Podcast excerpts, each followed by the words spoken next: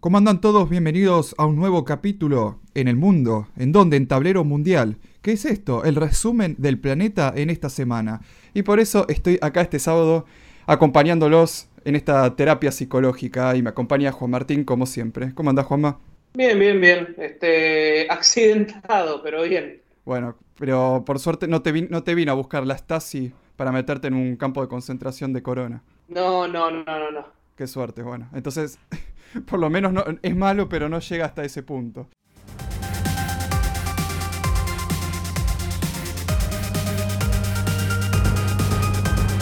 Información. Algo que tenemos que decir ahora es que vamos a tener una charla cruda con los chicos del canal Charlas Crudas. Estamos en vivo con Alejandro y Diego, como dije antes, del canal Charlas Crudas. ¿Cómo andan chicos? Buenas noches, muy bien. ¿Cómo, cómo está Juanma, Ezequiel? Perfecto, acá en el verano, en el verano acá de, dictadura digital en, España, piloteándola como podemos, la verdad. Así es. Bueno, un poquito más de suerte que nosotros tienen, ¿no? Habrá que ver, ¿qué, nos decís, Diego? Y no sé, no sé, no sé, la verdad no sé qué decirles, porque acá ya están con el próximo rebrote que vamos a quedar todos presos hasta mayo, junio y parece las malas lenguas dicen que capaz que se viene la otra confineta el 5 de septiembre, así que no sé, en menos de un mes quedamos todos guardados de vuelta, así que no sé si es para alegrarme o, qué, pero bueno. Ah, eh, después, aparte de lo que nos había contado Pilar Baselga, de que realmente ya no, no había contagiadas hasta hace, dos meses, que cuando fue que la entrevista, hace dos meses ya había dejado de haber eh, contagiados, pero se ve que lo quisieron tapar.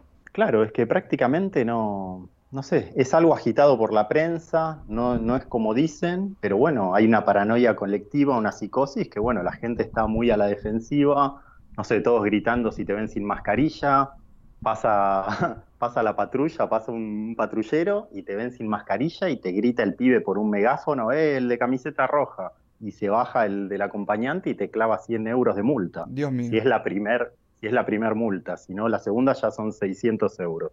Así que picante el verano, la verdad. Pero por atrás pasa el criminal y seguro que no le dicen nada. No, jamás persiguieron el delito ni la venta de droga en todos los bares de España, que, bueno, se venden como caramelos. Jamás persiguieron como están persiguiendo ahora a la gente, la verdad. Triste, triste, la verdad. Increíble. Sepamos que hay probabilidades altas de que eso llegue acá, ¿no? El tema de las multas, etcétera, etcétera.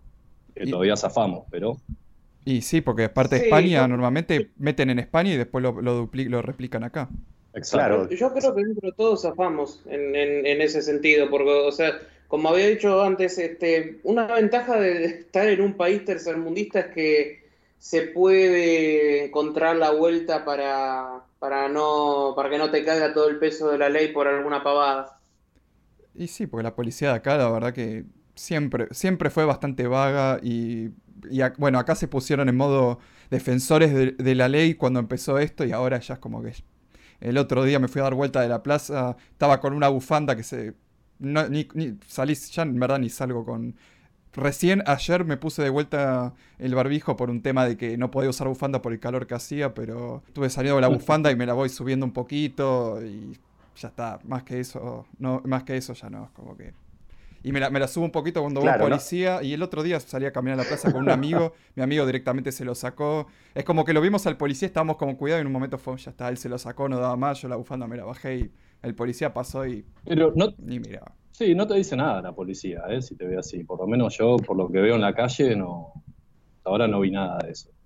Al principio sí. Veo más buchoneada por ahí de la gente. Alguien que te diga algo o que te mire mal pero la policía ahora no. Sí me pasó de tener este, vecinos que me dijeran que por ahí salieron a dar una vuelta con el perro para pasear el perro y demás y que te han pedido documentos, que dónde vivía, mm. pero más que nada al comienzo, el primer mes, una cosa así.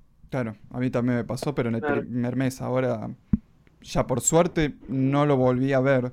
Eh, sí, sí que están estos tipos, estos cuidadores, no, no sé cuál es el nombre, estos que están con el ¿Cómo se llama? Con esta pechera verde fosforescente que va a estar por las plazas, ¿viste? Eh, a esos de, claro. los veo. Eh, ah, Juanma, no, Esos no son los de la metropolitana. No, no, pero no son policías, son, son pibes. No, claro. Son inspectores. Eh, pechera verde así, a mí me da a veedor de cancha de fútbol. Directamente. Y, y, capaz, no sé, yo lo, están ahí por las plazas que se ve que están para ellos están, ellos están siempre juntos ahí tomando mate, pero están como fijándose a ver cuándo se junta mucha gente. Igual, eh, y los he visto, no sé, tipo, había ido a la plaza, había una familia ahí, dijeron sepárense. Y pero amigos, son una familia, van a la casa y se vuelven a juntar. Es muy, muy estúpido, muy estúpido. Son, sí, son la, versión sudaca de los perros robots de Singapur, en un punto. Sí, sí, sí, sí. Eso de los perros robots es una cosa increíble. Es increíble porque puede parecer muy modernoso, pero que, el perro ese eh, te dispare o te tire algo, ¿a cuánto estamos de eso? A nada. Muy poco. A nada. A nada.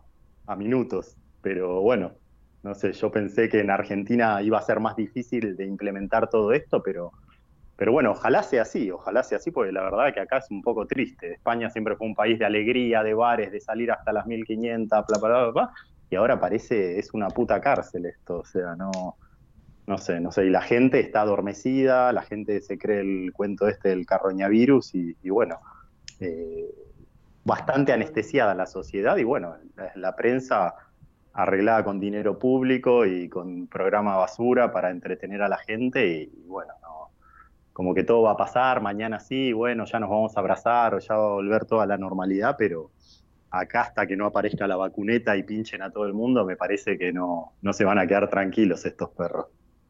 No, es que no, no, eh, porque, parece, porque pareciera, o sea, vienen con lo del rebrote. Eh, a todo esto, bueno, lo tengo que decir también a modo de esquite, hace una hora nomás estaba viendo eh, en C5N, la verdad te digo, ya alcanza un nivel de obsceno como... vomitivo. ya es descarado directamente. Eh, el, rebrote, el virus está fuera de control, los bares están repletos, haciendo sacar Argentina. ¿eh? la gente sale a las plazas, los anticuarentena ganan la calle. Bien, bien, bien, carajo, bien. Apocalíptico, pones la tele y es apocalíptico todo. Y después salís y Exactamente. No, y no está la gente echando espuma por la boca en la calle, ¿viste? O sea, es normal. Está cagada, pero no, no, terrible. Ahora hubo un poco de quilombo con un, uno o dos bares de Recoleta que ah, medio hicieron una especie de apertura afuera y había un par de, chicos ahí tomando una cerveza un poco sentados en la vereda, no sé qué, y bueno, se armó bastante quilombo. Sí, cuando en verdad lo que hicieron en, verdad no tiene absolutamente nada de malo. Es parte de seguir fragmentando la sociedad. Acá los seguratas en el transporte público le pegan a la gente. Si vos no llevas la, la mascarilla reglamentaria que te dicen ellos, llevas una bufanda, llevas otra cosa, te pegan, te empiezan a dar, hay un montón de videos que le están pegando a la gente y seguro que tienen, le bajaron línea de arriba, que tienen carta blanca un poco para hacer eso, o sea, eh, ojalá fuera tan así, pero no sé, yo lo veo que la segunda confineta ya va a ser mucho más dura, la verdad no, ojalá no, no llegue tan dura a Argentina y, puedan escaparse o puedan, no sé, ir en el verano a ver el sol a la playa, no sé. Y lo peor, lo peor de todo, lo peor de todo es con eso es que la, supone que la policía son parte de los ciudadanos, o sea, ellos se están poniendo 100% a favor de, todo esto, como que ninguno, digo, ¿cómo vas a agarrar, a subirte a un transporte, a golpear a la gente porque no tiene tapada la boca? Es, demencial, completamente demencial. Bueno, pero siempre fueron funcionales al poder, ¿no? Sí. Siempre estuvieron un poco en contra nuestro, porque cuando hay una manifestación, por más que sea justa lo que sea, ellos van a aplicar el poder que tienen para defender el poder de arriba ese es un, retema, un tema con respecto a la seguridad. Es un tema que hay que tratarlo, porque tanto los médicos como la policía y son el brazo ejecutor. A vos no te va a venir Bill Gates a pinchar el brazo, pero van a venir, como dice el BOE en Argentina, que si te escapás te van a ir a buscar con las fuerzas del Estado y te van a vacunar compulsivamente. Sí. O sea, no te va a vacunar compulsivamente Bill Gates, te va a vacunar compulsivamente o la policía o o enfermeros, o sea, son como el brazo ejecutor de, toda esta farsa, ¿no? Que eso es lo peligroso. Y hay, hay médicos, yo sé, voy a decir, hay médicos que son muy buenos, pero por desgracia voy a ponerle la mano en el fuego y decir que la mayoría de médicos no son más que lo, lo mismo que eran los chamanes, agarran y te dicen, bueno, esto se hace así, y te, en vez de encajarte una sanguijuela, que capaz hasta la sanguijuela es más sana, te meten la vacuna. ¿Por, qué te meten la vacuna y por qué lo dice el reglamento? Digo, sí, a ver, si el reglamento mañana te dice que, te comas vidrio, y el médico yo creo que es capaz de darte vidrio. Si te dice, ah, bueno, pero el reglamento dice que tenés que comer vidrio. Y, pero ¿no te parece que me puedo cortar todos mis órganos si me como vidrio? Y bueno, no sé, amigo. Eh, dátela y... Yo creo... Es loco, demasiado loco. Sí. Yo creo que ahí la perversión pasa por el tema de lo que es el protocolo. Digamos, vos como médico te formás durante años, estudiás para tratar de encontrar la mejor solución a una enfermedad. ¿no? Estudias un poco el caso y en base a los síntomas y demás, tomás una determinación. Ahora, con el protocolo a vos te matan eso. A vos el protocolo te dice, tenés que, te viene un paciente así, vos tenés que ejecutar esto. O sea que sos un ejecutor de algo. Independiente, o sea, ya no, no pones eh, tu criterio en funcionamiento. ¿Explico? Sí, sí, Vos obedeces una orden y ejecutas algo. Entonces, ¿dónde está la medicina ahí? Es, bueno, se baja de la OMS, que ya sabemos más o menos cómo, cómo viene perfilada, y te dicen, ejecutaste protocolo. Y bueno, pero eso entonces lo puede hacer alguien con un enfermero, también lo puede hacer. Ejecuta un protocolo. ¿Dónde está la medicina?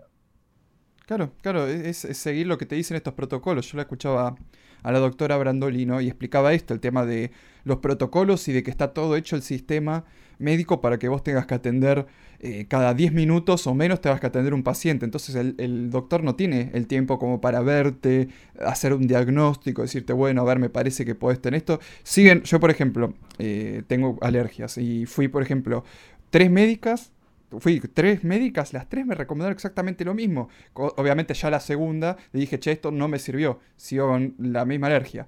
Y, ya cuando fui a la tercera me dijo lo mismo, dije, agarré, por suerte mi médico de cabecera es bastante bueno, le dije, che, estas fui con tres, las tres me dijeron esto, es esta la única solución, y me dicen, toma, andate con esta mina. Y bueno, me mandó con, con una amiga de él que sí, tuve un rato largo, le conté todo, me dio lo específico, todo espectacular. Pero bueno, yo pero ahí estamos hablando de una, una de cuatro. Y estamos viendo que el número de médicos buenos que ahora te sientan y te, diga, te digan, bueno, a ver, tengo acá, tengo varias horas, contame todo lo que vos quieras, son muy pocos. y, se está jugando con la vida y la salud de la gente, especialmente... Eh, ya bueno, el tema de las vacunas es muy, muy, muy grave que nadie se lo, se lo pregunte, especialmente también lo que decía la doctora Brandolino, los tipos agarran, te inyectan y no es que te dicen, bueno, me quedo en contacto con vos para ver qué pasa, es como que agarraron, te soltaron y dice, bueno, arreglátelas. Bueno, y justamente ya que nombras a la doctora Brandolino, la etiquetan como es, eh, ¿qué término usan? No sé si rechazada o resistida dentro de la comunidad médica, que puede ser, que puede ser verdad que sea resistida, porque precisamente eh, se, sale de, esto, de estas típicas, en fin, de los típicos protocolos, ¿no?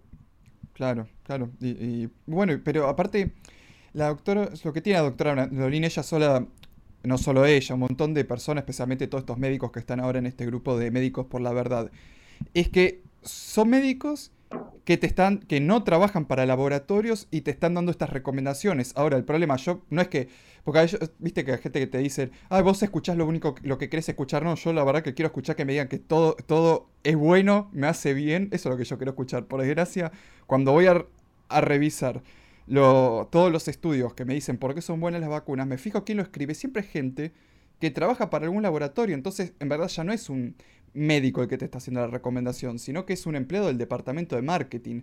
Y ahí es donde, claro. donde se vuelve complicada la cosa. Otro ejemplo que, mm, eh, así como para agregarle a esto, yo me acuerdo cuando había visto, bueno, el, video ese que ya tiene muchísimas visitas, que es de, de, mi ley, el título decía, debatiendo con infectóloga kirchnerista. Y yo tratando de tener un poco de inocencia, dije, dirán que es kirchnerista como para bardearla, porque bueno, defiende la cuarentena, y la infectóloga esta, bueno, así como ley defiende la economía, la, la mina debe, defender la parte de la salud, bueno. Pero cuando me puse a ver el debate o el boxeo mediático, porque en realidad se chicaneaban, eh, no, la mina era kirchnerista aposta, porque empezó a decir, sí, porque en el gobierno anterior no tuvimos el suficiente financiamiento. Listo, dije, ya está esta, esta mina habla, de, está bien, hablará de la salud, pero habla, también un poco de la política. Claro. Esa es otra farsa que hay que terminar también, ¿no? Con el temita de este River Boca, de si sos de este partido, de aquel. Sí, sí. Este, claro, con este cuento acá estamos, ¿no? ¿Viste? Entonces ahora no te gusta esto, mañana votás a otro gobierno y mientras nosotros sostengamos, damos legitimidad, vamos a seguir para el mismo camino se viene la Agenda 2030 y estamos, no, pero ahora voy a votar a este porque me parece que y es, muy difícil porque la gente está acostumbrada a que es eh, la forma de vivir. O sea, no sé por qué hay que votar a una persona que supuestamente es eh, el mejor del mundo. no, pero es la típica de seguir votando al menos malo. Que ese es el, el, eterno error. Votar al menos malo, al menos malo, no porque vos sos peor, porque tal. Acá en España pasa lo mismo. Y bueno, quizá lo que no, no se remarca, yo veo claramente que acá hay una agenda muy clara de despoblación, acá en España. Hace años que vienen jodiendo con, con, el temita de la eutanasia, eutanasia sí, eutanasia no, y o oh casualidad se cepillaron a todos los viejos acá, o sea, entraban a geriátricos y, no salía uno vivo, o sea, tiene que haber ahí una carta blanca para, para bajar muñecos a lo loco y no pagar jubilaciones ni pensiones. Pero bueno, ese es otro tema, pero hay, hay algo bastante así por acá, por lo menos. Bueno, acá lo dijo Albertito claramente, ¿no? Mm. en la entrevista con Fontevecchia. Sí, sí, sí. Los viejos nos cuesta mucha plata. Yo todavía sigo preguntándome cómo nadie en perfil escuché esa entrevista y, digo, y dijo, me parece que esto no deberíamos publicarlo. E, es, es que no creo que no había nada de lo que dijo en esa entrevista que, digas, sí, la verdad que me parece muy bien. Es que dijo, todo era espantoso lo que dijo. Les, vamos a pagar menos a la gente, vamos a matar a los viejos. Eh, yo no soy, no soy peronista, soy un socialdemócrata estadounidense, soy un hippie, un hippie retrasado. Y yo digo, ¿Cómo? ¿Quién se le ocurrió publicar esto? Es espantoso. Era, era el Eso parecía más una escucha, las escuchas, cuando te hackean el teléfono. Eh, parecía eso, el confesionario que ponen para escracharte, no la propaganda a favor. Eh, una cosa increíble. Claro, claro. No, pero, pero eso muestra. están haciendo eso. Ah, están, eh, de a poquito están haciendo el confesionario, porque también, ya que nombré antes ese 5N, está, como, como dije, está cada vez más descarado con las cosas que dice, que para mí lo usan, puede ser C5N, puede ser perfil, el medio que se te cante, para, para empezar a decirle estas cosas crudas a la, a la población. Porque, porque, por ejemplo, las noticias de el pico va a venir en mayo, el pico, va a venir en junio, el pico va a venir en julio. Claro, ¿qué tenés? La bola de cristal. y claro, y hasta el al final, al fin apareció uno en C5N que no la careteó y dijo, este, el pico lo pone el gobierno. Mm. Y dije, al fin, hijo de puta, lo dijeron. Este, Se les cayó la careta, claro. Sí, sí, este, pasa que tiene un apellido medio difícil, pero sí, estuvo en duro de domar, es uno. Eh, Ahora, qué raro que no le hicieron pedir disculpas el otro día ahí en, en vivo. Sí. No, no, no, pasa. No, no, eh, bueno, ¿Cómo, lo puedo decir? No, pasa que no, no se metió con gente intocable. Eso es lo que pasa. Simplemente dijo una, verdad cruda. Una verdad cruda de las que se pueden decir. Claro. Imagínate ahora que, está, que fue la renegociación de deuda. Lo que va a venir ahora, después de esa. Ahora, yo ya cuando leí, cuando entré y leí esa noticia a internet decía, eh, están todos contentos por la renegociación de deuda. Y dije, uy, lo que se va a venir con eso. Porque eso es lo que te dice, sí, hubo una renegociación, qué suerte, yay. Y ¿qué hay a cambio? Yo no quiero ni saber lo que hay a cambio, pero yo creo que ya pronto, entre el aborto y va a haber extensión de cuarentena y un montón de estas cosas, ya vamos a ver qué, qué es lo que el FMI nos vino con, su renegociación de deuda. Ah, che, perdona, me olvidé, me, olvidé de agregar una cosa de lo que dijo eh, de, lo, de, lo, que dijo recién eh, Alejandro este, anotate la eutanasia, ¿eh? que ese va a ser el próximo, la próxima grieta que te van nos van a querer meter acá. Seguro. Claro, claro. Prepárate, claro, claro. No, no, no. No, pero pará, como, como, dice la gente generalmente, no, eso no, eso es un exagerado, no va a pasar. No va a pasar, ¿eh? No, no. Ahora mañana ya, ya estamos los más panchos. Sí, sí, que, va, va a terminar así. Ese es el tema. Y algo que, justo quería, quería, hablar con ustedes, que lo trataron en su canal Charlas Crudas, que a mí me, sorprendió mucho porque es algo, es algo que sucede en algo tan básico en la vida cotidiana que es ir al supermercado a comprar los, los víveres. Hablaron sobre la cadena de supermercados Mercadona, que supuestamente ahora lo convirtieron en una especie de supermercado y eh, cuasi campo de concentración. Me gustaría que nos contaran un poquito sobre eso. Y básicamente es eso, Mercadona es un monstruo, es casi el número uno acá que, le gana a Carrefour en ventas y demás, y bueno, hace un poco como el que más larga la tiene. Entonces, bueno, se abusan un poco de los empleados eh, y ahora se están abusando de los clientes y demás. Y sí, montaron lo que comentamos en el programa,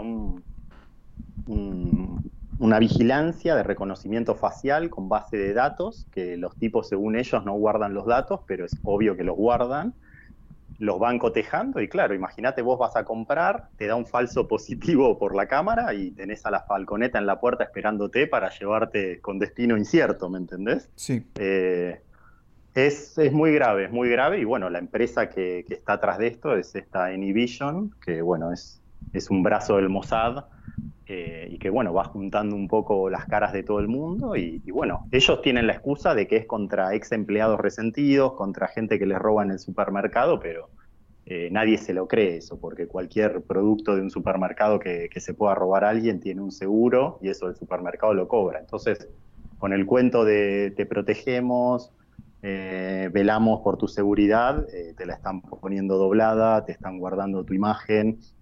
Entonces, si después mañana cotejan, si mañana comparten todos esos archivos que tienen, y no sé, no sé, no sé el alcance de todo esto, pero verdaderamente es gravísimo. Es un supermercado un poco que hace lo que se le canta y, bueno, hace lo que se le canta, pues por otro lado tendrá la veña del Estado para hacer todo esto, ¿no? Pero, no, la verdad muy duro, pues vos podés ir a comprar algo y capaz tuviste, no sé, un problema X, lo que sea, y, tenés la patrulla ahí, no sé, no sé, ya cambia el concepto de, salir a comprar, ¿viste? Ya te lo pensás dos veces y si vas a ir al supermercado a comprar o, o, mandás a tu abuelita que, no sé, es, raro, es raro todo esto, la verdad. Vamos al caso, eso la excusa de el empleado, ex empleado resentido, pero eh, no recuerdo, está bien que puede llegar a pasar, pero no recuerdo jamás haber escuchado de un ex empleado que entra a tirotear a un supermercado, pero me parece una excusa muy berreta y, para seguir implementando todo este tema de las cámaras, las cámaras de temperatura, reconocimiento facial, que muchos dicen, bueno, ahora con el barbijo,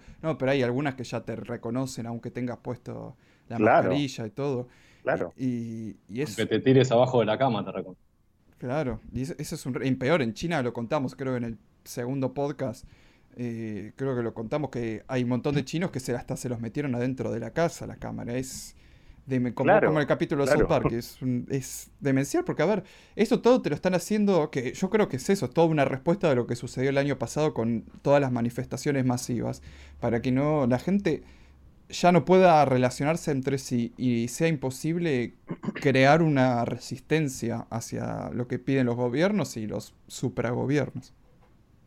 Totalmente de acuerdo, claro, claro. Si está, está puntualmente esta empresa, Anyvision, firmó un contrato con Telefónica y va a operar ahora acá en España y va a operar en toda Latinoamérica. Entonces, imagínate, compartiendo datos para espectáculos deportivos, se ve que para entrar a la cancha o lo que sea van a estar las cámaras de estos, para el aeropuerto, o sea que Anyvision se las trae, así que cuidadito, no sé si eh, hay que salir con una careta especial a la calle o qué, pero, pero que te roban la libertad en cada minuto esta gente y, esto lo estamos viendo ahora que recién se está implementando o así. Yo esto cuando lleve cinco años no, no sé qué va a pasar o, cuántos muertos dejará todo esto o cuántos presos, pero se viene una casa de brujas mundial, me parece a mí, y, bueno, que no, todavía no, nosotros que algo de información tenemos, todavía no dimensionamos realmente lo, lo que puede llegar a pasar con todo esto, ¿no? Mirá, eh, Anyvision, de paso cañazo, lo que hace es un control también en, las fronteras ahí con Cisjordania. Hmm. Y hubo un diario, la NBC News, eh, denunció que había un proyecto militar secreto para, hacer reconocimientos en las fronteras de Cisjordania, bajo el nombre de lo que es eh, Google Ashosh, que obviamente depende de Anyvision. Y lo increparon al fundador de Nivision y bueno, obviamente saltó, dijo los iba a denunciar, también salió Microsoft, que está ligado, ellos dicen que después de un tiempo se desligaron y vendieron las acciones, pero están ligados también a Nivision. Este, y obviamente están ahí también haciendo control en Jordania del Este, que el 60% de la población son palestinos. Claro. Y bueno, te quieren palestinizar en todos lados, en todo el mundo te quieren tratar como tratan ellos a los palestinos. Y ahora están con el cuento, si hay maquinolas que, están con el cuento de que te toman la temperatura, pero están re brujuleando los datos biométricos. Y bueno, a saber qué hacen con eso, a saber con quién los comparten. Y no sé, se viene un gran hermano a donde vayas, al supermercado, a la verdulería, no sé. No sé, ojalá que, que no llegue tan así a Argentina todo esto, la verdad. Y bueno, eso yo le quiero recordar al público, que esto no lo, no lo, contamos para tirar mala onda ni nada, lo estamos contando porque les estamos dando el arma para combatirlo, porque si yo agarro y te digo, este, bueno, está todo bien, no va a pasar nada como hacen otros, como hacen otros canales, que te dicen, no, no va a pasar nada, no se preocupen, eh, te estoy desarmando, te estoy diciendo, vos quédate tranquilo, nada va a pasar, y cuando pase, vas a decir, uy, ¿qué pasó? Cambio, ya, claro, porque también existe la programación predictiva, yo quiero decirle que no, no estamos haciendo, eh, no estamos haciendo programación predictiva, estamos diciéndole, esto puede llegar a pasar, estén atentos y salgamos todos a, dar nuestro, nuestro, nuestro enojo, como hicieron los alemanes, que los alemanes deben ser una de las poblaciones más dormidas en el planeta, y aún así más de un millón de personas se pusieron los zapatos y salieron a decir, déjense de rompernos las pelotas. Eh, y eso es lo que, lo que tiene que pasar, las mismas protestas que hubo el año pasado tienen que volver a surgir. Y yo creo que de a poquito hay dos cosas que me, me pusieron un poquito de mejor humor. Una fue el hecho de que Bill Gates volvió con lo del cambio climático. Que está bien, no es que sea bueno, pero digo, ¿qué está pasando de que el tipo, tipo hace dos días estaba, se viene la vacuna y ahora está, bueno, no, no sé, no, el cambio climático es peor. Y después el, el, el, CEO eh, de Moderna, que es la, el laboratorio principal de Bill Gates, vendió todas sus acciones y renunció. Y eso me hace decir este tipo se bajó del, del, Titanic antes que se chocara contra el iceberg. Digo, porque debe saber que. Eso te iba a decir. Sí. Eso te iba a decir. La, venta de ahí de, de Moderna, ¿no? Sí. De acciones. están, están rajando. Claro, Por otro lado, no sé si vieron la, noticia de Oxford que, dicen que iban a empezar, supuestamente estaban pensando, analizando, eh, empezar a inocular el, virus a gente sana porque parece que hay tan pocos infectados y demás que obviamente que el tema de la vacuna se viene a pique. Claro. no sé si lo vieron. No, no, no, no, lo vi, pero bueno, qué bueno que tiraste el dato. Yo vuelvo con, mi teoría de que esto se apuró por, por el tema de las protestas del año pasado.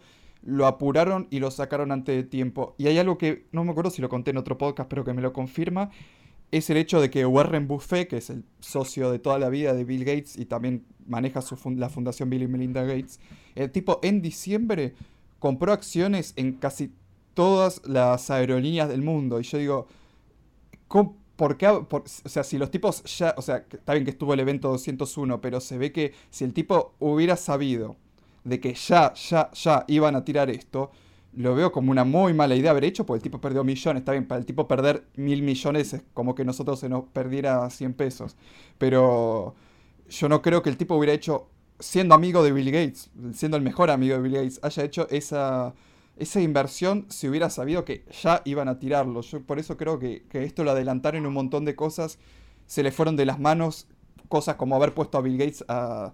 Fuera que él sea el que maneja un montón de las cosas, a pesar de que también hay gente arriba de él creo que también el tipo, como decía este canal, el de la, de la señora que lee lenguaje corporal, y decía, este tipo vive, en, eh, se nota vive en una burbuja, porque sale el tipo a decirte, sí, bueno, podemos usar las vacunas para, para sacar a la población. Después escribe en Reddit diciendo, sí, los vamos, les vamos a meter a todos una vacuna que les detecte si te vacunaste y un chip. Sí, sí, bueno, el ID 2020, que digo, eh, no tiene ningún asesor que le diga, amigo, no lo diga, a ver, no, está bien que lo del ID 2020 tiene que estar porque por ley en Estados Unidos tenés que blanquear esas cosas, pero es como que tenés que darte cuenta que estás contando un poquito más de lo que deberías y eso es lo que está haciendo que ahora nosotros estemos hablando de esto, digamos. Cuidado porque está ahí, está ahí la cosa. Seguramente, seguramente. Yo creo que hay algo, igual, o sea, mi pensamiento es que igual atrás de, de Soros, de Bill Gates y de toda esta gente eh, está la mano del gobierno yanqui. Sí a la mano de, del Mossad y que ellos son un poco que ponen la cara y bueno, pero como atrás de TikTok y todo eso estará el gobierno de China, atrás de Nivision está el, sionismo, Israel y demás. Creo que es un poco para que nos entretengamos y digamos, uy, qué malo. Bill. Si hay gente que dice, uy, hay que matar a Bill Gates, uy, y te crees que es, es un engranaje de todo esto, ¿me entendés? O sea, eh, es muy perverso todo. Ojalá fuera que, bueno, la palma Bill Gates y zafamos todo, pero, pero no, sé, no sé, no sé. Yo creo que, que atrás de esto está el gobierno yanqui como siempre, el gobierno chino, todos quieren nuestro control, hasta Putin, porque ahora están todos, uy, qué bueno, salió la vacuna de Rusia, de Rusia, pero te fijas en la página de Gavi y, es financiada por, por, Rusia también, Gavi. Entonces la, vacuna de Moscú que te van a poner, que te quiere poner Putin y que todos, uy, qué bueno le hicieron en Rusia, es la misma de Bill Gates o es la misma vacuna eugenista que te va a dejar estéril, que trae fetos y bueno, todo lo que sabemos, ¿no? Claro, claro, sí, sí, por supuesto. Aparte que justo acá se venga con, a probar el aborto justo cuando viene con lo de las vacunas, claro, porque necesitan el material para, para producirlas. Eh, es como, es como no es casual, ¿eh? No es casual. No, obvio, que, obvio que no es casual, es un tema muy, muy grave. E, e, esos son los típicos datos que, bueno, te, si los conectás te hace dar una idea, pero bueno, por las dudas, siempre prefiero decirlo, hay que decirlo con, delicadeza, pero bueno. En potencial, habría, habría sí. Habría, a pesar que, que hay un montón de estudios eh, que lo dicen, pero también hay muchos estudios que dicen que no, ese es el problema. Así que, eh, pero me, cuesta creer que esto sea, sea una mera coincidencia. Y si no son este, estudios, son un grupo de expertos. el grupo de, expertos, que afirma, ¿no? Que trabajan para Moderna, para Pfizer, para GlaxoSmithKline. Sí. Total, si acá le, le acá hicieron toda esta dictadura, impusieron cosas y el gobierno decía no, porque el comité de expertos, el comité de y todo el mundo le decía, ¿quiénes son el comité de expertos? Y tuvieron que blanquear ayer que no, no existía el comité de expertos. O sea, Estamos todos presos, abosalados por, por una farsa de, estos tipos. O sea, es, para mí es gravísimo lo que estamos viviendo. Antes de blanquear eso en un momento, crearon un comité de expertos para verificar la existencia del comité de expertos. o sea, este, a este, nivel de burla llegamos.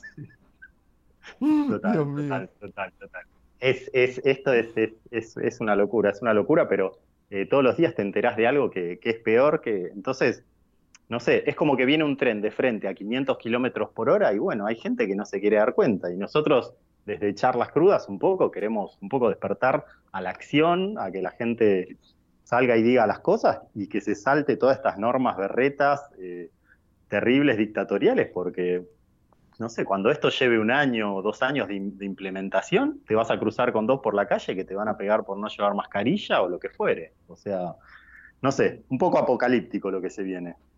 Sí, aparte que, lo, de las, mascarillas te lo están ya imponiendo como moda. Justo ayer estaba leyendo, no me acuerdo si fue en Infoe, me parece que, o en perfil, al costado salía de una de estas revistas de moda, te, te pone un, como un compilado de las distintas revistas del, eh, del conglomerado, me parece que era en perfil.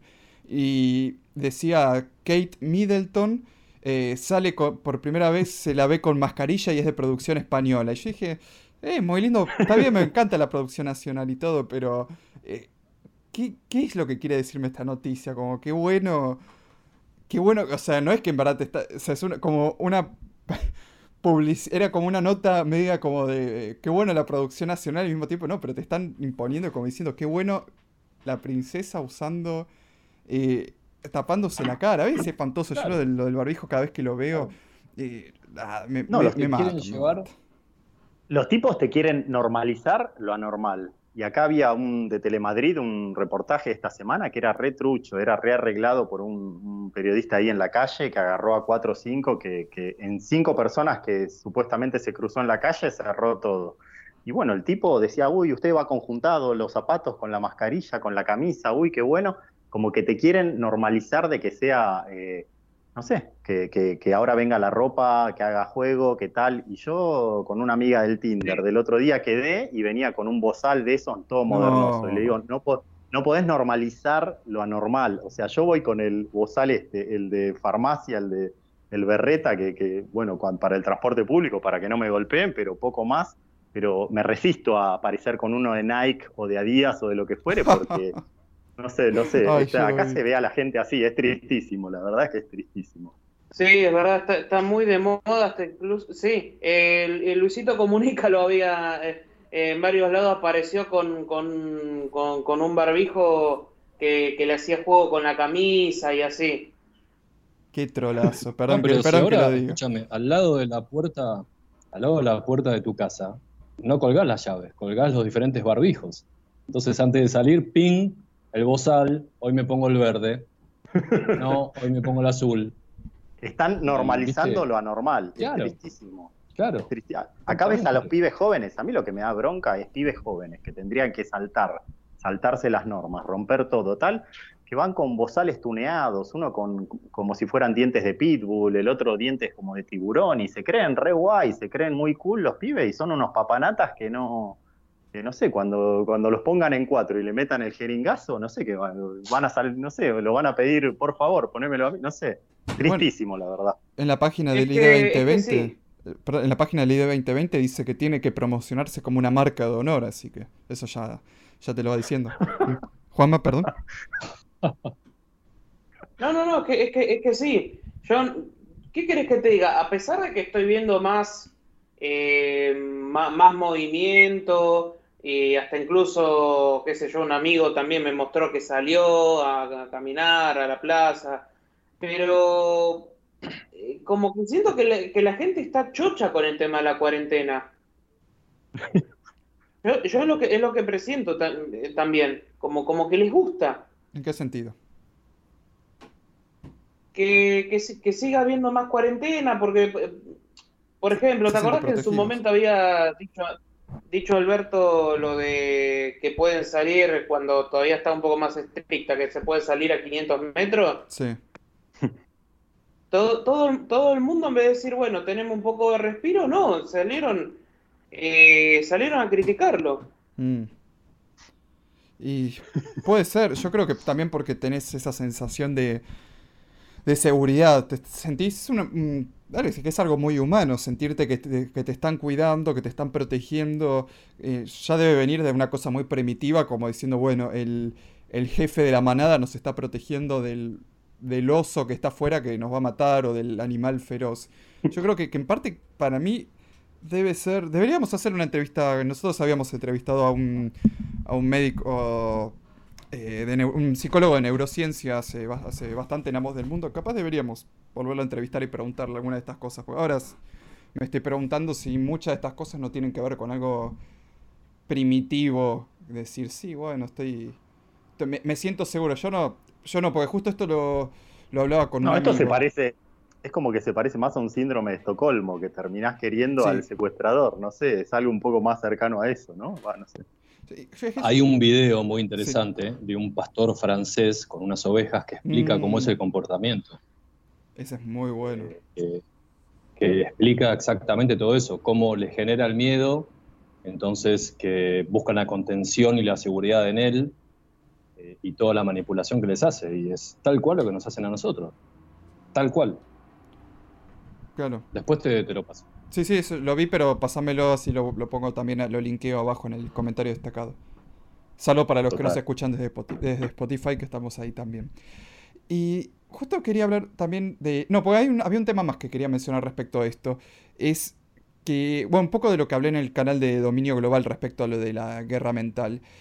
Que acá se está dando un caso muy particular porque normalmente cuando acá te están diciendo que estamos en guerra contra un enemigo invisible, pero uno cuando está en guerra contra un enemigo contra un enemigo visible, perdón, eh, normalmente eh, el propio gobierno te da buena onda, te tira buena onda, te, dice, te da ánimos, por ejemplo, acá el clásico, el estamos ganando durante Guerra de Malvinas, para el que no se escuche de afuera, eh, los, los periódicos lo imprimieron como título principal, estamos ganando.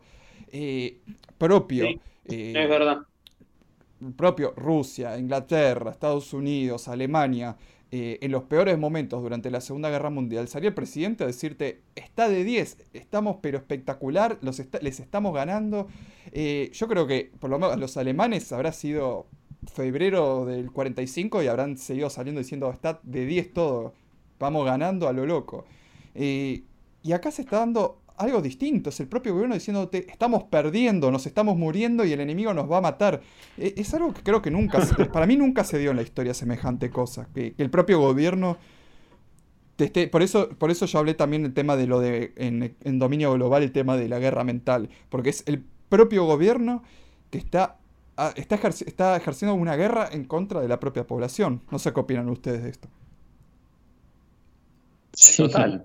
Total, o sea, te quieren acojonar, te quieren cagado, te quieren en tu casa, que no te escapes. Eh, sí, sí, sí, te tienen así y bueno, para. O sea, todo, todo este miedo que están metiendo eh, para sobredimensionar todo esto, para mí es, bueno, con la única excusa, van a, van a extender la cuarentena, lo que sea, hasta que vacunen a todo el mundo y bueno, ahí caeremos muertos la mitad o lo que sea pero sí, yo creo que el plan es claro, porque hablas con la gente y te dicen, no, uy, bueno, un día dicen una cosa, otro, dice, otro día dicen otra, pero para mí yo cada vez lo veo más claro lo que está pasando, ¿me entendés? O sea, vamos todos para el matadero, eh, no sé, yo creo que va a faltar poco para que aparezcan las campañas de, Messi vacunándose, como se vacunó Elvis Presley, va a salir Federer, yo también me vacuné, a ellos obviamente no los van a vacunar porque tendrán otro tipo de arreglo mm. y la, buena nos la van a dar a nosotros. Entonces, eh, claro, tienen que meter miedo para que la gente se quiera vacunar. Si ahora te dicen, che, esto muere, no murió ni el 1% de la población, ¿y a quién vas a asustar si decís eso? Que es la verdad. Es que seguramente. No, espera, espera, espera. Una, una, escuché, escuché una que, que está bien usada para asustar el coronavirus mató más gente que las bombas atómicas. Ah. esa llegué a escuchar. sí, pará, tenemos que decir que hoy, hoy se cumplen 75 años de Hiroshima, ah, ¿no? Es verdad, cierto. Que el, y, ayer lo del Líbano, entonces no es casual todo. Los, los héroes los héroes estadounidenses que nos salvaron de la peor represión del mundo tiraron una bomba atómica que mató millones en el lugar más cristiano de Japón. Qué, qué gente agradable. Los campeones de la época. Toda gente inocente. Ahora tenemos a nuestro gran salvador llamado Donald. ¿eh? Gracias, mm. Donald. ¿Cuánta, cuánto, ¿Cuánto enfermo y cuánto bobo, ¿no? Creyéndose, ¿no? Que, con toda la farsa de Cuanón y con todo eso, quédate sentado esperando que va a venir, va a venir, no sé, Donald y cuando falte un minuto te, va a salvar de, de, la hecatombe. No sé, no sé, hay mucha gente confundida con eso, ¿eh? Yo no sé si ya son pagados, son troll o qué. Yo, llegué a escuchar hasta que, bueno, ahora saben, ¿no? Que, Trump le, puso dinero a Gaby directamente en vez de la OMS se lo dio directo a Bill Gates, directo. y, la gente dice, bueno, capaz en verdad lo que está haciendo es infiltrarse dentro para destruirlos. Es un amigo, no, no se está metiendo en ningún lado. Déjate de joder. Alta paranoia, déjense de joder. ¿En qué se va a meter? O sea, le, dio el, lo único que hizo fue hacer un traspaso directo de dinero. Una lástima, porque a ver, eh, vamos al caso que por lo menos, algo que tengo que decir, que por lo menos Trump en su momento, antes de ser presidente, eh, estaba en contra, pero sé que es algo que nadie entendió muy bien en el documental, cuando es el documental de Bill Gates, en la parte donde Bill Gates dice, sí, una vez me vino, eh, fui a la Casa Blanca y me vi con Donald Trump y Trump me dice, sí, eh, quiero crear el Ministerio de la Vacunación y lo va a manejar Robert F. Kennedy. Y Bill Gates le dijo, no, no lo hagas. Y el tipo no lo hizo y se ve que, no sé si la gente lo terminó de entender eso, que es que yo lo puse como diciendo, mira, Bill Gates le dijo a Trump que no lo hiciera, no lo hizo y no sé si se entendió bien, me parece que no, porque después la gente siguió diciendo, qué suerte que Trump nos va a salvar. Y digo, amigo, te estoy mostrando que Bill Gates le dijo, no lo hagas y el tipo no lo hizo, porque a ver, tranquilamente podría haberlo hecho. Por lo Pasa que hay mucha gente que todavía... Eh, hay mucha gente que todavía tiene en la cabeza al Trump de campaña. Sí. Y cree que todavía puede llegar a haber algún hálito de esperanza y, en fin, como que tienen, como, bueno, eh, dijiste vos ese de, lo, de la necesidad de, que nos cuiden y, así, o para, ahora se me hizo una laguna, no sé si fue alguno de ustedes chicos, también se lo dijo, esa, esa necesidad de que, de que nos cuide, de que haya un, patrón, un patriarca que nos cuide, bueno, eh, lo quieren poner en algún político importante y bueno, como Trump tuvo un discurso de así un poquito anti-establishment, un poquito, ¿no? Eh, quieren seguir creyendo, teniendo esa ilusión. Bueno, es que eso también es para las cámaras, ¿no? Se prende la cámara y yo soy súper contrario y después se apaga la cámara y estoy arreglando. Soy parte de. Lo que pasa es que la gente, mira, quiere, necesita creer en algo. En algo, en lo que sea. Entonces, o creen en Trump, y si no, terminan diciendo que Dios eh, va a hacer justicia. Se acabó ahí la conversación. Entonces, viste, vos decís, mira, todo muy lindo, pero cuando te vengan a vacunar, o, ¿y qué, qué va a pasar con Dios, con Trump? ¿A dónde están? Buena pregunta. Total, total. ¿Dó- dó- ¿Dónde están? Se, se escondieron. Pero la gente es eso, necesita creer. Vos fíjate, cuando, antes de que gane Trump estaban, no, cuando gane la mete presa a Hillary Clinton, no sé qué. ¿Y qué pasó? Nada. Entonces, entonces hay toda Es lo mismo que- que Macri con Cristina. Total, A total, nosotros, a nosotros por hablar de Trump eh, y dar esta visión, nos han dicho que, eh, ¿cuánto les pagan a ustedes por decir esto? ¿Me entendés a dónde llega la gente? Sí, sí, sí, se ponen muy agresivos. Bueno, era- eh, justo ese era el tema que habíamos hablado con el psicólogo que había dicho antes. Eh, después se los voy a linkear para el que no haya visto esa entrevista, que Sí, sí. tiene su tiempo, se los voy a linkear para los que nos están escuchando. Eh, que sí, que uno se queda muy encantado con, con su político. Fíjate, yo que lo intento no hacerlo porque te juro que termino muy gatillado. Tipo, entras en Instagram al, al perfil de Alberto Fernández, la, cuando hace una, ahí pone una foto, que no sé quién le manejará el Insta, con ahí con un texto diciendo cómo estamos trabajando y todo. Y está bien, todos los que le comentan son, todos son todos K, ¿viste? Seguramente. Eh, y sí, vos lees los comentarios y digo, gente, este tipo te encerró, te prohibió reunirte con tus amigos y familia. Y te dijo, si salís a la calle te mando el policía que te dispare. Y está diciendo, qué grande mi precio, te voto de vuelta.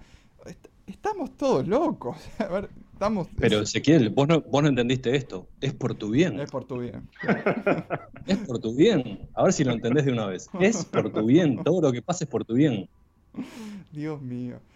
Y quería mencionar acá un tema sobre uno de los ministerios de la verdad del mundo, que es la OMS, porque es palabra santa.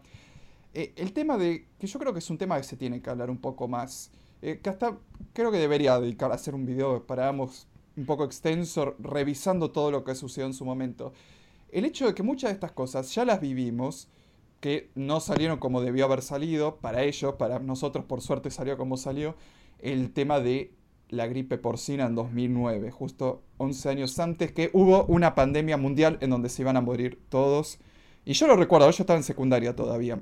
Eh, y, y recuerdo perfectamente, bueno, durante un mes no fuimos a la escuela porque justo un, un pibe de ahí había ido a México de vacaciones y volvió y estaban todos locos. No, creo que el pibe no tenía gripe porcina, creo que lo vieron estornudar, creo que fue algo muy... y dijeron por si acaso...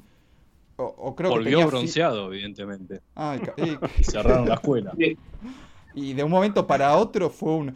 Justo en la misma época que, me, que, que yo me opuse y dije, nunca me voy a hacer un Facebook, y me lo tuve que hacer porque era el único lado por donde te avisaban si faltaba un profesor, y esto lo, lo avisaron ahí, dijeron, mañana no venga nadie porque está el pibe con gripe porcina, en un mes les avisamos, y bueno. Entonces, y me dieron tarea como para cinco meses y fue un... Habré estado una semana entera, dije la voy a hacer toda de una y me tardé una semana en hacer toda la tarea. Eso lo- creo que es lo que más recuerdo de la gripe porcina. Pero ya Yo- venía- yo- sí. Exactamente igual. Yo, una, una semana de moneda. Sí, lo mismo. Horrible. Y, y ya venían con cosas. El alcohol en gel, el alcohol, el alcohol en gel con sobreprecio. Que en verdad el alcohol en gel yo nunca había escuchado de su existencia hasta 2009 cuando fue esto. Eh, ya empezó, Mal. había gente con los barbijos, no eran muchos. Y mi- pero mi vieja, por ejemplo, estaba, ponételo. Y yo estaba, "Ah, me rompa las pelotas. Y, y, nada, yo estaba como, estaba como si nada. Y, y bueno, obviamente no sucedió nada, pero sí recuerdo ella diciendo, el hospital está lleno. Ahora, ¿qué pasó con esto y con el antivirus? Que eso sucedió el año pasado acá en Argentina, la, la pandemia del antivirus. Es que tuvo la, esto me gusta decirlo, tuvo la mejor medicina del mundo, el silencio mediático. De un día para otro los medios dejaron de hablar y se curó todo el mundo, no hubo más enfermos. Y, y eso, pero recordemos que la OMS, con, por lo menos con lo de la lo de la gripe porcina. El antivirus se nota que fue un testeo que duró una semana y dijeron a ver cómo reacciona la gente y a nadie le importa un carajo. Pero aparte, peor, en el lugar en donde estaba el peor contagio, mi hermano estaba ahí y estaba... Porque te mostraban esos videos de la gente muriéndose y mi hermano estaba, sí, no sé, acá estamos como si nada. Eh, estaba de vacaciones, estaba de vacaciones y fue con la novia y dijo, sí, no, no pasa nada. Mi vieja estaba, cuidado con lo que pasa, no, no pasa nada. Bueno, ahora, eso fue uno de, lo- de los grandes negocios, porque a ver, se compraron, cuando se declaró pandemia, se compraron millones de dosis de vacunas para combatir la gripe porcina y también para combatir... Tamiflu ese. Exactamente. Y para combatir una futura epidemia de gripe. Que acá por lo que encontré dice que algunos críticos aseguraron que no se habían probado adecuadamente para garantizar su seguridad. O sea, estamos viendo la historia repetida, como decían en True Detective. La historia es un círculo. Bueno. Eh, y supuestamente muchas las tuvieron que tirar porque en verdad no las usaron, no hicieron nada, pero bueno, el pago a las farmacéuticas estuvo hecho. También la OMS colocó erróneamente a India en una etapa de transmisión comunitaria de corona, esto ahora, solo cuando se lo pidió, cuando, solamente cuando se lo pidieron que aclaran los, propios los propio gobierno de la India, la OMS admitió su error en el canal Indian News, diciendo que la India tenía un grupo de casos y no una transmisión comunitaria como habían dicho originalmente. Después, Oxford deja de citar los datos de coronavirus de la OMS citando errores. Eh, supuestamente dejaron de utilizar los datos relacionados eh, para su investigación y la publicación que se dio en la revista Our World in Data anunció que ya no se basan sus modelos en datos de la OMS que citan errores y otros problemas. Después, Finlandia dice que el protocolo de coronavirus de la OMS no funciona. Supuestamente en una revelación sorprendente, un alto funcionario de salud finlandés rechazó un aviso de la OMS diciendo que no comprenden las pandemias y que sus protocolos de prueba de, de coronavirus es ilógico y no funciona. Después, 2017. La OMS compiló la primera lista de prioridades mundiales para bacterias resistentes a los antibióticos, que incluyó 12 familias y consideraron que la mayor amenaza para las, eran la mayor amenaza para la salud humana y para las cuales existe una necesidad urgente de nuevos antibióticos. La lista no incluía las bacterias que causan la tuberculosis, a pesar que es una de las más infecciosas, no las mencionaban, y aproximadamente 10 millones de personas la contrajeron en, solamente en 2015, y no la incluían. En 2018 tuvieron que disculparse por afirmar erróneamente que Port Talbot era la ciudad más contaminada del Reino Unido y resulta que no, fue, no era así. Eh, después también el caso que salió ahora, que el presidente de Madagascar anunció que ellos tenían una medicina para corona llamada, hecha a base de, una de la planta llamada Artemisia. Y la OMS les dijo que les iba a dar dinero si envenenaban las botellas con la cura. Creo que no necesito seguir mencionando casos como para que entendamos gente de bien. ¿quiénes son, quiénes son estas personas. Eh, ¿Qué opinión tienen respecto al Ministerio de la Verdad Mundial? La verdad no, sabemos si la Matasano. La organización Matasano. A ver, cuando surgió lo de la, la, gripe porcina, que fue como un ensayo o un intento de hacer algo similar a lo que estamos viviendo hoy, nada más que falló no, se pudo llevar a cabo, están mucho más avanzados.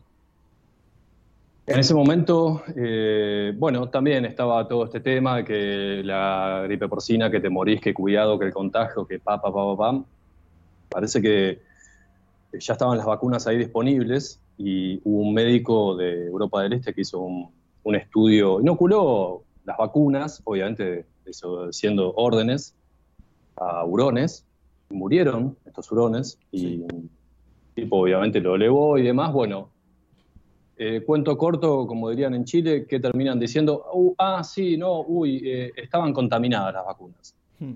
El tema es que acá en Argentina se venía hablando también que no, que ojo, que la gripe porcina, que te morís, que no sé qué, no sé cuánto, y al otro día no se habló nunca más nada. Directamente, ¿sabes de qué se habló? De Tinelli, de, no sé, hoy juega Boca a las 4 de la tarde, y la gente automáticamente es como que le cambian el chip.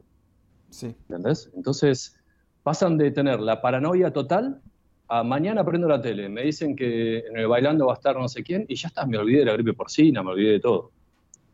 La OMS ahí tuvo conflictos con la BMJ, que es la, British Medical Journal, porque le hizo quilombo porque sacó un poco a la luz el tema de todos los intereses comerciales que tenía con, con Roche y con Glaxo, por el tema del Tamiflu y el Relenza y toda la bola. Sí. Y después también hubo un Consejo de Europa este, que, saltaron ahí a, tirar que eh, ellos supuestamente en ese momento tenían un comité de 16 expertos que aconsejaban a la OMS, pero los querían tener en forma secreta. Entonces no decían quiénes eran. Claro. No, el comité secreto dice que. El comité secreto dice que. Entonces, bueno, eh, siempre, siempre están con cosas turbias, siempre, siempre. A ver, esto viene, si ustedes, primero me quedé con el dato, a nosotros en el colegio nos comunicaban las cosas con el cuaderno rojo de comunicación. Ay, ¿te acordás? Ay, sí, me acuerdo. Nosotros no nos comunicaban por Facebook. me quedé con eso. Segundo, eh, claro, es una gran mentira, pero por, a ver, cuando fue la farsa del SIDA, eh, mm. estaba Fauci también ahí. Sí. O sea, estaba agitando, che, pasado mañana nos morimos todos, pasado mañana nos morimos todos y bueno, agitaron y todavía no está muy claro qué pasa con el SIDA. Pero sí, son esos oráculos de la verdad que lo que dicen hay que hacerlo.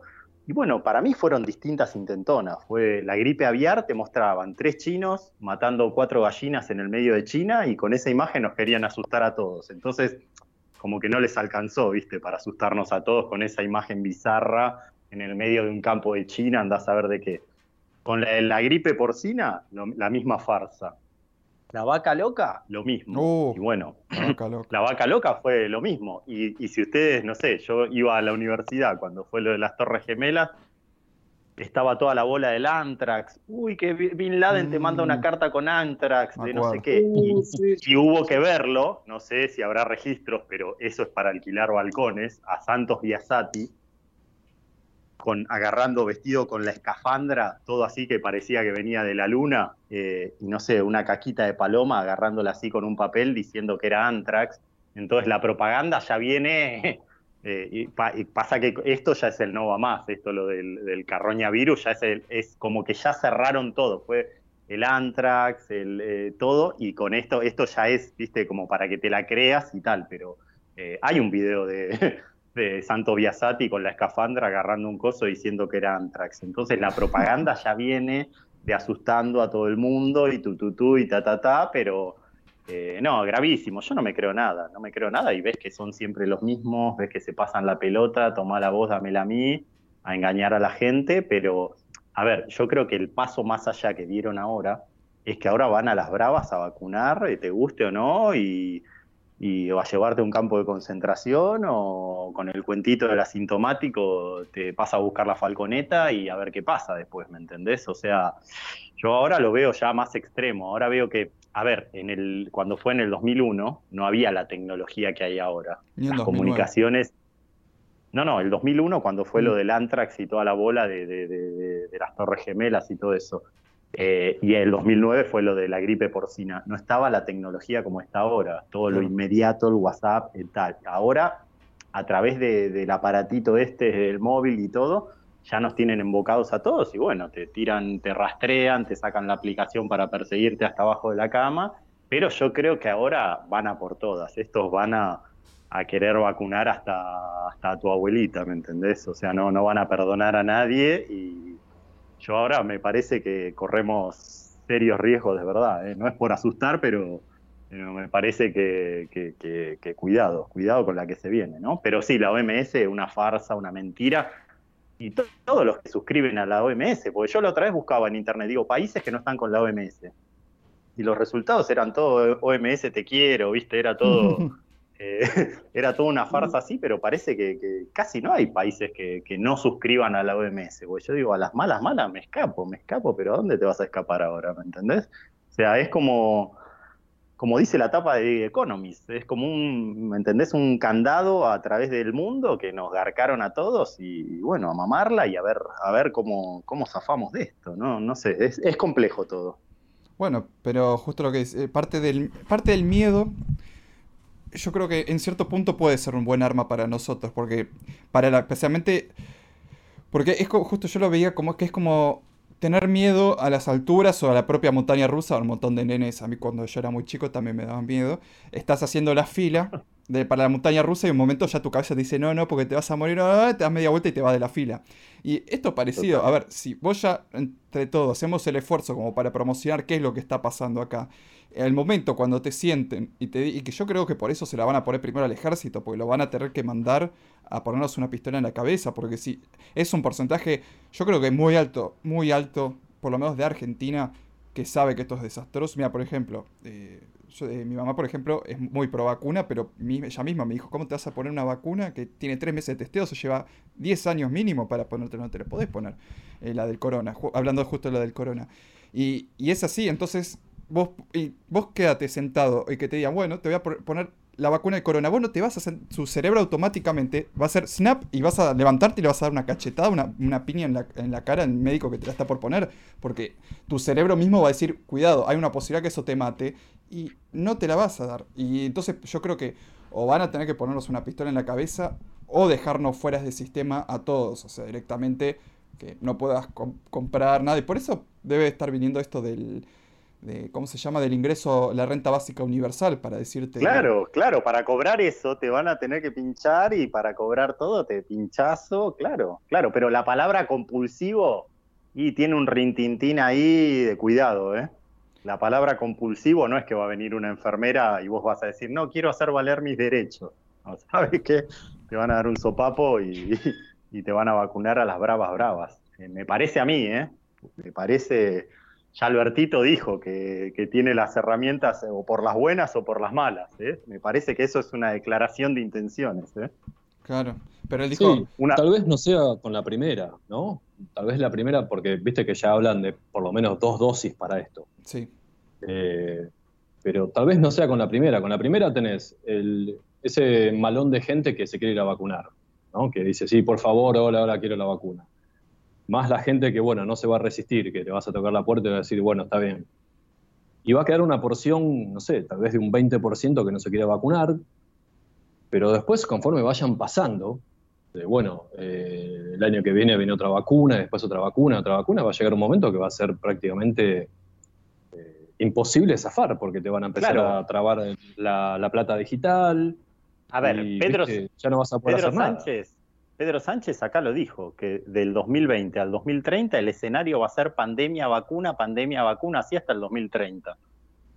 No sé, zafaremos de la primera, de la segunda, no sé, pero cuidado, cuidado, claro, no sé de cuántas. Yo, no sé, me gustaría conseguir un certificado trucho en Argentina, que acá es todo más, entre comillas, legal o más, que, más jodido hacer eso, pero no sé hasta qué punto se va a poder hacer eso.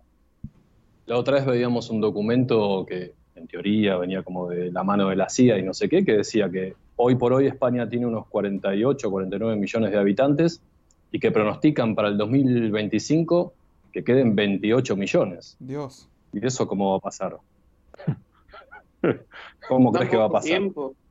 Más, sí, y más cuando lo tenés a Jerenguita ahí en la charlita TED diciéndote, no, si hacemos un buen trabajo con las vacunas vamos a, a bajar más o menos mil millones de personas.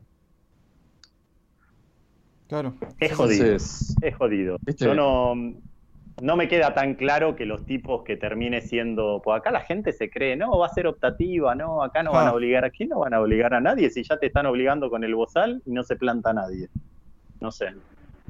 Sí, sí, por es jodido. No, pará. No hace falta que te obliguen. Te dice, usalo y salís con el bozal.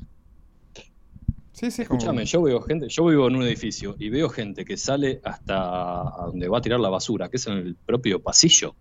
O sea, que haces, no sé, cinco metros, abrís la puerta, haces cinco metros y tirás la basura. Y salen con el bozal de la casa para hacer cinco metros.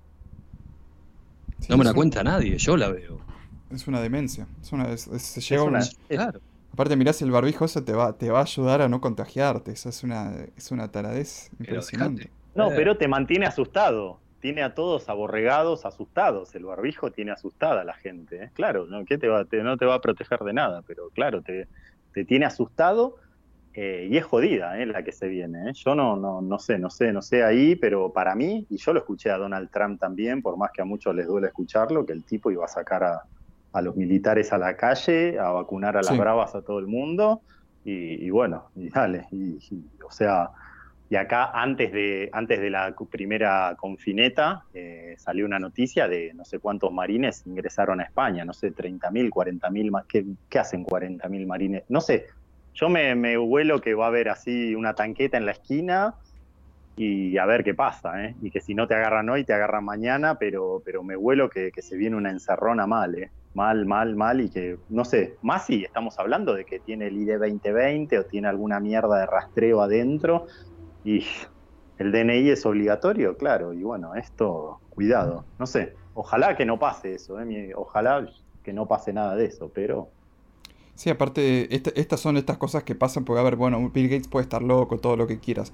Pero esto pasa porque hay gente traidora que, se mete a hacer eso. Va a ver, eh, el ejército, la policía, eh, los buchones y todo. Terminan siendo, o, los propios que van a monitorean, que trabajan monitoreando, son los gente de los laboratorios, los médicos.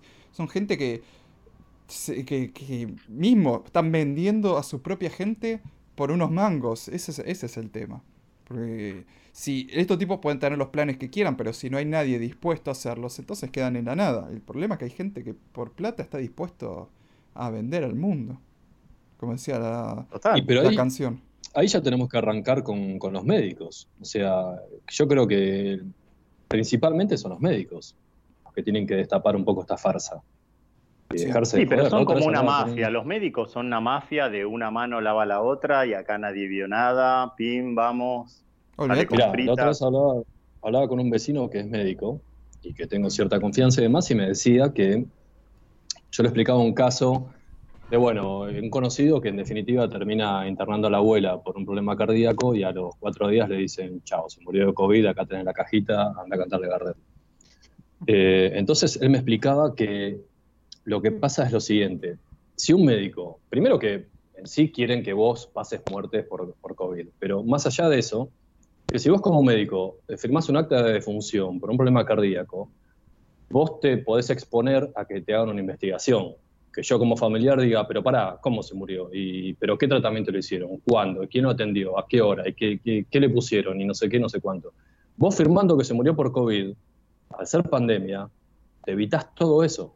Entonces vos ponés, se murió de COVID y no importa si vos, mientras estaba agonizando, vos estabas viendo un partido de fútbol y, lo dejaste morir. No importa, vos pones COVID, muy bien señor, usted tiene razón. Qué barbaridad. y, eso, y eso sumale a todo lo que es, esto es algo que vengo escuchando hace años lo que es el tema de la farmacéutica. O sea, va, el visitador médico ahí de la farmacéutica, va con el médico, le dice, bueno, te doy un viaje a Miami, vos receta esto. Y los médicos recetan cualquier cosa porque tienen que recetarlo de la marca para que les den, le dan computadoras, teléfonos, viajes a, viajes a Miami, el Caribe, todo. todo. Y, y, terminas volviéndote... No sos un médico, sos nada más un vendedor o el de, o el de marketing. Eh, eh, sos un mercenario. Un mercenario. Sos, un, expendedor, expendedor. Era como una, vez... Hoy, tengo, que vender este remedio. Claro, el tema que es en contra de la propia salud. Eh, había visto que ojalá que la gente estuviera un poco más despierta. Había una donde sí vi muy despierta la gente. Que, eh, había visto un video del canal Suprapixel eh, donde entrevistaba a uno sobre el 5G, donde decía, bueno, el 5G no es peligroso. Acá tengo a alguien que era un tipo, era un tipo que mismo decía este, que trabaja en marketing en no sé qué empresa. Y en los comentarios la gente le decía, amigo, pero le fuiste a hacer la entrevista al de marketing, te va a decir obvio que está todo bien con el 5G. Eh, y es, pasa lo mismo, claro, el médico. Como los medios de fact-checking. Como los medios de fact-checking, claro. Bueno, bueno, bueno. Eh, sí, vamos a comprobar la noticia eh, con la persona a la cual se le acusa. Sí, claro. Señor, ¿usted, usted, trafica, ¿usted trafica niños en, cajas en su empresa? No, bueno, dice que no, es verdad. Ahora, ahora bien que si te hacen una denuncia de violencia de género y vos decís, ¿usted, usted la abusó? No, sí, bueno, eso, esa negación significa que usted lo hizo, ¿viste? Ahí, eh, es culpable hasta que se demuestre lo contrario. Claro. Y justo que estábamos hablando tanto de estas imposiciones, Ahora salió una noticia que causó mucha controversia. El tema de la paridad de género en las nuevas sociedades, esto en Argentina. La noticia de la Nación dice, nuevas sociedades, el 50% del directorio deberá estar integrado por mujeres. A partir de hoy, esto salió hace dos días, las sociedades asociaciones que se inscriban en la Inspección General de Justicia, IGJ, deberán incluir en su órgano de administración una composición que respete la diversidad de género, es decir, la misma cantidad de miembros femeninos que de masculinos. Igual se suponía que había 50 géneros. Bueno. Eh, y, el IGJ pondrá en conocimiento del INADI, que es el ministerio, la, ¿cómo se dice? La policía soviética de acá Argentina, y del Ministerio de Mujeres. Eh, del Ministerio de Mujeres, Géneros y Diversidad de la Nación, los antecedentes que justifiquen una intervención en caso de incumplimiento o reticencia en la implementación de medidas tendientes a alcanzar, respetar y mantener la paridad de género. Qué bonito. ¿Qué, opinión me dan ustedes, chicos? A ver, creemos que, va, desde mi punto de vista, esto de la paridad de género tiene que ver con la Agenda 2030, con el punto número 5 de la Agenda 2030, de, bueno, todo esto de igualdad de género. Y claro, no, acá no, no hablamos de capacidad ni nada, que por tus huevos te van a meter, es más, si vos tenés una empresa en Lanús, de lo que sea, y te van a imponer, va, a tener que haber mitad de mujeres, eh, mañana te van a pedir un travesti, mañana te van a pedir uno eh, LGTBXW, lo que sea, o sea, se viene un mundo así de locura, ¿eh? a todo nivel. Esto para mí también va con el hecho que yo vengo diciendo hace rato de que quieren destruir las pymes y cualquier tipo de emprendimiento. Yo creo que si ya te están poniendo un límite así de, bueno, qué lindo, buscate la mitad de mujeres para trabajar. Y yo decía, pero ¿de dónde la saco? Yo esto lo somos, somos tres amigos lo que queremos hacer esto. Bueno, no sé, buscate tres amigas. Eh, ya te están poniendo un límite. ¿Vos qué crees que a Jeff Bezos le van a pedir que tenga la mitad de mujeres? No le van a pedir eso. Claro, claro. Eso es para la gilada, claro. Todo eso eh, es peligroso, es peligroso, porque también va a dar lugar a que, a que en todas las empresas así, bueno, te van a meter al amante, a la hija de, a la, a la tal, un poquito se viene un poco así, pero que no va de acuerdo a la capacidad y es una imposición así a las bravas de, de, toda esta agenda de género violenta que estamos viviendo, ¿me entendés? Que, que bueno, a ver si, si en la construcción hacen lo mismo, ¿no? en las obras así, para levantar ladrillos y cemento, a ver si, a ver si ponen eh, la mitad de cupo de mujeres, ¿no? Esperemos que sea así también, ¿no? Sí, sí deberían en eso. Y, por eso yo, yo digo, yo no estoy en contra de la paridad de género en los, en, los deportes de pelea. A mí, me parece bien, ya que son tan feministas, que empiezan a haber mujeres que quieran competir en peso pesado en boxeo. quiero ver cuántas, feministas quieren, van a enfrentarse a Mayweather. Me gustaría ver eso. Estaría, estaría bueno, estaría bueno. o a Tyson en el regreso. Oh, regreso contra Tyson. A ver, es, imperdible, claro. claro, es como bien, es mucha valentía el feminismo. Ahí en, en la oficina, bien feminista, ahora en otras cosas. Pero yo también quiero recordar algo que sucedió hace unos años, unos tres años me parece, fue en 2017, cuando vino, o 2018, eh, cuando vino la, cuando se reunió el, eh, el, gabinete de Mauricio Macri con Christine Lagarde, la expresidente del Fondo Monetario Internacional. Ella habló con Duhovne y, una de las cosas que le dijo Lagarde fue, le podría haber dicho cualquier cosa y me parece que dijo la más pelotuda, pero bueno, le dijo, hay, pocas, hay muy pocas mujeres en tu gabinete. Y, justo yo cuando leí esta noticia de la paridad de género, y se me vino a la cabeza lo de Lagarde, y esto fue justo después de que hicieron el arreglo de deuda con el FMI, fue Ya empiezo a ver, empiezo a ver los puntos conectados de dónde vino esta idea. Que eso es una de las imposiciones que debe estar haciendo el FMI, seguramente.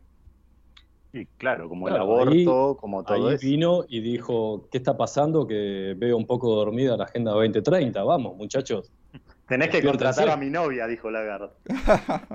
a, la, mujer de cristal. Ah, bueno, pero justo, Todo, lo que sea, todo lo que sea una imposición yo creo que está mal, ¿no? Porque no necesariamente vos tenés que repartir 50 y 50 yo trabajé en un montón de lados, no veo que, no se tomen mujeres para trabajar, no, veo que cobren menos. En ningún lugar donde yo trabajé es así. Eh, y me parece que cada uno es libre de tomar a la gente que cree más idónea para su trabajo y demás, o con quien se sienta más cómodo.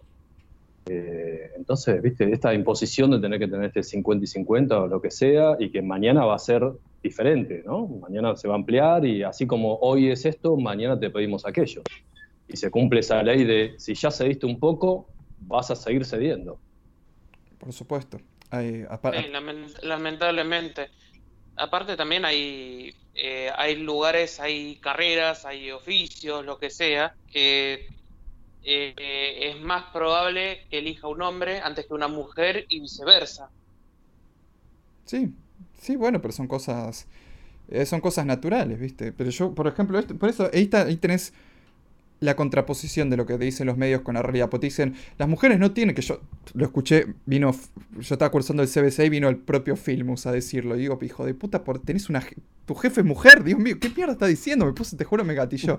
y dice, no, pero no se dan cuenta que las mujeres no pueden, no pueden tener oportunidades en esta sociedad. Y digo, amigo, La presidenta es mujer y es tu jefa, la puta que te parió. Estúpido se firma. Claro, bueno. decíselo a ella, no nos lo cuentes a nosotros. Y, y- y, bueno, y ahí ves lo, lo mismo, decís, te dicen, hay una opresión completa. Y yo decís, pero yo, yo trabajé en un montón de lados, nunca vi que pasara eso. Al contrario, te digo, nun- creo que nunca vi que a una mujer la citaran y dijeran, mira, está haciendo muy mal las cosas, los hombres lo he visto. Después, y, y es lo mismo que pasa también con el virus. Te dice, está muriendo gente en la calle. Y decís, ¿dónde? Yo no vi. No, yo intento salir varias veces a la semana para, no, para evitar el encierro y no lo veo. Y, y esto hay que recordar lo que dijo Cafiero, que dijo, la Agenda 2030 es una política de Estado que va más allá del gobierno. Eh, y ahí vemos lo que Claro. está sucediendo. Claro. Vos fijate que ahora, con todo este tema de, de las muertes y demás, no hablan de. Ahora hablan de si murieron hombres o mujeres. No hay géneros. Ah, no, no, no. ¿no? Nosotros hace poco hicimos un, un programa sobre lo que es el- los supercontagiadores, que le llaman. Ah, sí. Gente que tiene la capacidad supuestamente de, bueno, contagiar a mucha gente y demás. Que simplemente se basa en que vos eh, seas una persona que no te comas mucho el verso o seas simpática, nada más que eso. Pero el primer punto decía, puede ser hombre o mujer. ¿Dónde están los géneros ahí? Porque cuando les importa hay como 130 géneros, no sé cuántos son. Pero después cuando queman las papas es hombre o mujer. Entonces, ¿en qué quedamos? ¿No? Sí, sí, les, les cayó, se les cayó la careta con eso. Ahí, Claro, ahí claro. es cuando, ahí es cuando sale lo- el movimiento LGBT a, a- a decir no, porque ven, porque no nos tienen en cuenta, porque nos oprimen. Bueno, me parece perfecto que Claro. vaya el colectivo LGBT a quejarse con, con los de la OMS, ya que están, bueno. Que vaya y que digan, nosotros también queremos figurar como muertos acá. nos- la comunidad LGBT también es víctima del coronavirus. Claro, claro. No, no, pero es, es una locura, es una locura todo esto, es verdad, todo esto de los géneros, eh, no sé, no sé, pero yo creo que es parte de la misma agenda, es una hidra de mil cabezas para la despoblación y por un lado te quieren homosexualizar, por otro lado te quieren vacunar, por otro lado te quieren castrar de niño, por otro lado te quieren eutanasiar si cumplís 65 años. Eh, es un monstruo grande y pisa fuerte, me parece, así Sí. en líneas generales, pero... Pero bueno, a ver, es, es un poco, van los tiros por ahí, pero sí, hay mucha propaganda, eh, mucha paranoia. eh, esto con los supercontagiadores acá, ahora están con los rastreadores de COVID. Y bueno, son tipos que aparecen de espalda y bueno, se ve que van buchoneando así, agarran gente por la calle y bueno, a ver cómo termina todo, pero... Pero sí, la agenda esta se viene picante, chicos. Eh, hay que tratar, me parece que hay que tratar más temas y hay que, hay que meterle caña a todos, porque están todos sobornados, están todos arreglados que, no sé, yo veo que nadie lo ve, de que están todos súper pagados, súper Sí. entongados y, no sé, esa guita del fondo que hacen, hacen la repartija y toma la voz, dámela a mí, pin pin y, bueno, vamos y vamos, ¿me entendés? Y, Claro. y la gilada está presa y, y no sé, y Macri viajando a, a la playa acá en Saint-Tropez, no sé dónde estaba acá en Francia, eh, Sí, ¿cómo no salió sé, del país? una en su jet privado será, Ah, ¿no? que claro, pues si está todo cerrado ahí, me empezó a la duda. Digo, ¿cómo hizo? ¿Vos, Juanma, sabés? Pero igualmente, ¿cómo, cómo hizo? Por más, en teoría nadie puede salir, por más que sea con el jet privado. Claro, es, es una muy buena pregunta. Vos dice Macri se fue a Francia. y ¿Cómo? ¿Cómo, cómo hizo? Y capaz, Y capaz, capaz, que to- capaz que tomó el cohete ese de Menem, que en Ah, en claro. cinco segundos estaba en la Sí. estratosfera y después de ahí. No. Para mí que fue obra de Dios.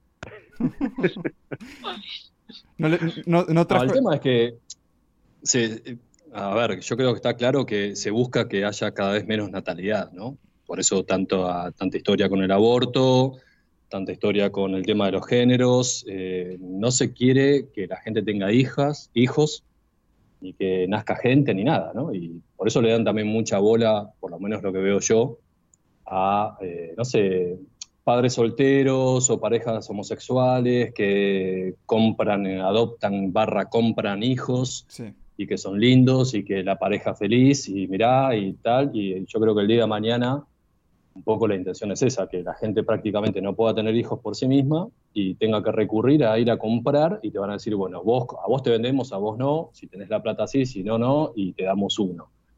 Bueno, ahí vamos a mantener un poco el número de la población. Claro. El tema es que, es que- el, tema es que para mí va a haber una casta que no se va a vacunar, no los van a No. esterilizar y eso se van a reproducir.